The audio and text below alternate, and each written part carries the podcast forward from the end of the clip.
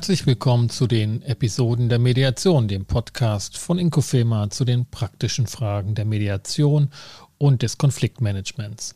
Ich bin Sascha Weigel und erläutere in diesem Podcast Fallfragen und bestimmte Situationen aus meiner Mediations- und konfliktberaterischen Praxis. Ich stelle Konzeptionen und Modelle der Mediation vor und ordne unterschiedliche Perspektiven und Entscheidungsmöglichkeiten ein. Das ist Folge 5 Gewalt und Mediation. Teil 1 Erscheinungsformen von Gewalt im Kontext von Mediation. Welche Erscheinungsformen von Gewalt sind für die Mediation wichtig zu unterscheiden? Gewalt und Mediation vertragen sich im Grundsatz nicht. Doch das Thema ist komplexer und fordert Mediatorinnen und Mediatoren heraus.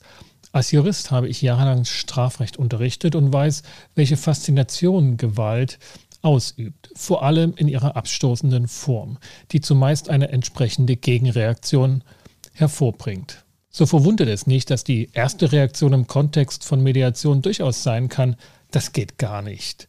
Und in Mediationsgesprächen ist das Thema Gewalt bestens geeignet, den Posten von Mediatorinnen oder Mediatoren zu verlassen und sich auf die Seite der Opfer zu schlagen, zu denen dann die eine Seite der Konfliktparteien schnell gemacht wird auch auf Seiten der Mediatoren. Doch es lohnt sich, das Thema Gewalt und Mediation zunächst aus sicherer Beobachterperspektive etwas konkreter zu betrachten, ehe man sich dann in der praktischen Mediationsarbeit dem Thema nähert. Zunächst scheint es hilfreich, zwei Erscheinungsformen mit verschiedenen Anwendungsfeldern zu unterscheiden. Erstens, Gewalt tritt als Kommunikationsform auf. Hier sind zwei Anwendungsfelder zu differenzieren. Erstens, Gewalt tritt im Rahmen der Mediationsgespräche konkret gegenüber der anderen Konfliktpartei auf oder auch gegenüber der Mediationsperson selbst. Entweder in Form von physischer Gewalt oder von psychischer Gewalt. Also es wird direkt gewaltvoll kommuniziert. Und zweitens, Gewalt tritt möglicherweise parallel zu den Mediationsgesprächen auf. Also nicht innerhalb der Mediationsgespräche kommt es zu Gewalt oder gewaltvoller Ansprache, ähm, sondern parallel dazu, außerhalb der Mediationssitzungen. Das ist nicht nur theoretisch denkbar, sondern ganz praktisch in Trennungs- und Scheidungskonflikten zuweilen traurige Realität. Als zweite Erscheinungsform kann Gewalt aber auch in Mediationen auftauchen in den Schilderungen der Parteien, wenn sie über den Konflikt sprechen. Und zwar aus ihrer jeweils eigenen Perspektive. Hier sind drei unterschiedliche Anwendungsfelder zu differenzieren. Zweitens, erstens, wenn wir mal ganz strukturiert vorgehen, entweder kommt eine vergangene gewaltsame Konflikteskalation von eins zur Sprache. Sie wird also erinnert und dann entweder als gemeinsame Erinnerung bejaht, beide Parteien sagen also ja, da gab es mal einen Vorfall, oder zweitens, zweitens, die Gewaltschilderung der einen Seite wird von der Gegenseite als solches abgestritten. Das sei ganz anders gewesen oder zumindest nicht so heftig zu bewerten, als dass der Begriff Gewalt hier angemessen ist. Das, was also geschildert wird von der einen Seite, wird von der anderen Seite abgestritten. Der dritte Anwendungsfall in dieser zweiten Erscheinungsform, dass also ein Gewaltereignis kommuniziert wird, liegt vor, wenn Gewalt angedroht wird oder als künftiges drohendes Ereignis kommuniziert wird. Hier schließt sich der Kreis zu dem ersten Anwendungsfeld. Die Möglichkeit zukünftiger Gewalthandlungen kann als gegenwärtige psychische Gewalthandlung daherkommen. Diese fünf konzeptionell unterschiedlichen Anwendungsfelder von Gewalt im Kontext von Mediation, die Sie auch schriftlich in den Shownotes nochmal vorfinden, sind allerdings in der Praxis keineswegs so eindeutig, wie es hier die konzeptionelle Differenzierung nahelegt. Diese Unschärfe an den Rändern dieser Anwendungsfelder ist aber auch nicht problematisch, solange die Unterschiede im Zentrum klar vor dem inneren Auge der Mediatorinnen und Mediatoren, also vor Ihnen, liebe Zuhörerinnen, liegen.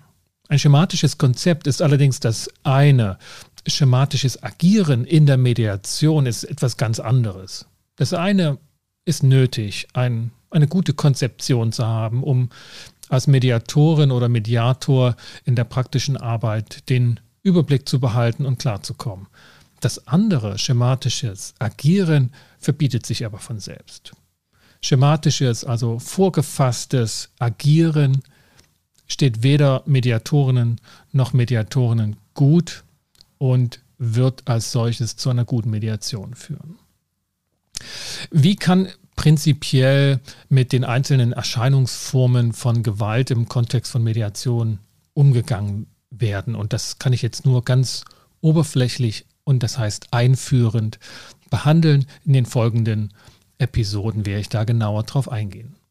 Zuerstens, tritt Gewalt verbal oder physisch im Laufe der Mediation auf, dann hat der Dritte, also die Mediatorin oder der Mediator, darüber zu entscheiden, inwieweit er tatsächlich mediativ wirksam sein kann und auf der Basis seiner eigenen Professionalität das prinzipiell gewaltfreie Verfahren der Mediation überhaupt verantworten kann. Der Gesetzgeber gibt hier mit 2 Absatz 5 Satz 2 des deutschen Mediationsgesetzes die Marschroute vor. Die lautet, der Mediator kann die Mediation beenden, insbesondere wenn er der Auffassung ist, dass eine eigenverantwortliche Kommunikation oder eine Einigung der Parteien nicht zu erwarten ist. Und Gewalt begrenzt bekanntlich die Eigenverantwortlichkeit aber die Rechtsfolge ist nicht zwingend. Er muss nicht die Mediation beenden. Er kann. Und das bedeutet, er hat eine eigene Prüfung durchzuführen. Tritt die Gewalt oder gewaltvolle Sprache während der Mediationsgespräche auf, dann ist zumindest eine Denkpause in Form einer Unterbrechung für den Dritten ratsam, wenn nicht sogar Pflicht, um sich dem emotionalen Sog einer solchen Situation zu entziehen und in dieser Pause er darüber nachdenken kann, und muss, die Mediation für den Moment abzubrechen oder auch endgültig zu beenden. Diese Entscheidung kann freilich auch später noch bei Bedarf getroffen werden, keinesfalls nur in dieser Situation, aber genauso wenig ähm, darf auf der anderen Seite schweigend, das heißt mehr oder weniger cool, über diese Gewaltsituation hinweggegangen werden. Hier ist Konfrontation, konstruktive Konfrontation durch den Mediator erforderlich. Also das Aufzeigen des Widerspruchs, ähm, der sich in diesem Verhalten zeigt. Denn Mediation als Konfliktbearbeitung mit dem Grundsatz der Eigenverantwortlichkeit bedeutet eben auch Gewaltfreiheit und die Anwendung von Gewalt im Zuge der Bearbeitung steht dazu im Widerspruch. Es ist also keineswegs nötig, als Mediator sich in die Front zu bringen und zu sagen, das gibt es bei mir nicht, sondern als vorherige Stufe lohnt es sich zunächst den Widerspruch, den die Partei, die dort gewaltvoll agiert und gleichwohl mediativ den Konflikt bearbeiten will, aufzuzeigen. Tritt die Gewalt als zweiter Fall ähm, der ersten Erscheinungsform möglicherweise parallel zur Mediation auf, also außerhalb der Mediationsgespräche. Ganz praktisch ähm, in Trennungs- und Scheidungsmediation kommt das vor. Dann gilt es, das zunächst zu erkennen und darauf aufbauend seine mediatorischen Entscheidungen zu treffen. Wichtig ist also, vor solchen Realitäten nicht die Augen zu verschließen. Also das für eine Unmöglichkeit zu halten, dass Mediantinnen, die die eigenen Dienste beanspruchen, ähm, abzusprechen, dass sie in anderen Kontexten oder außerhalb der Mediation durchaus gewaltsam kommunizieren und, und Gewalt anwenden. Das kann parallel stattfinden.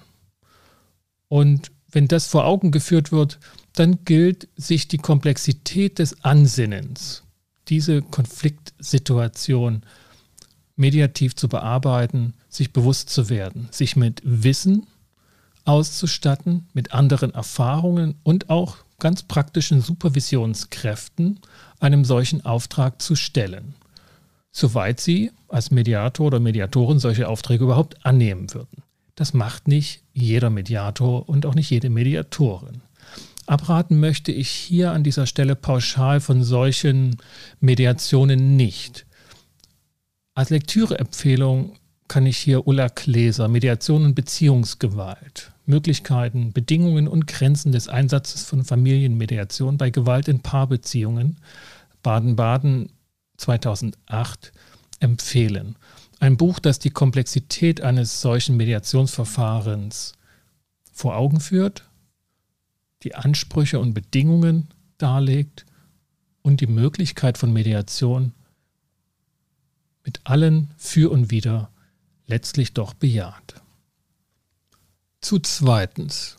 Kommt es in der Mediation bzw. in den Mediationsgesprächen zu Gewaltschilderungen, also Gewalt wird als solches erinnert und kommuniziert, dann ist wichtig, zunächst die Erinnerungen und Bewertungen zu erkunden, die die jeweils andere Partei dazu hat.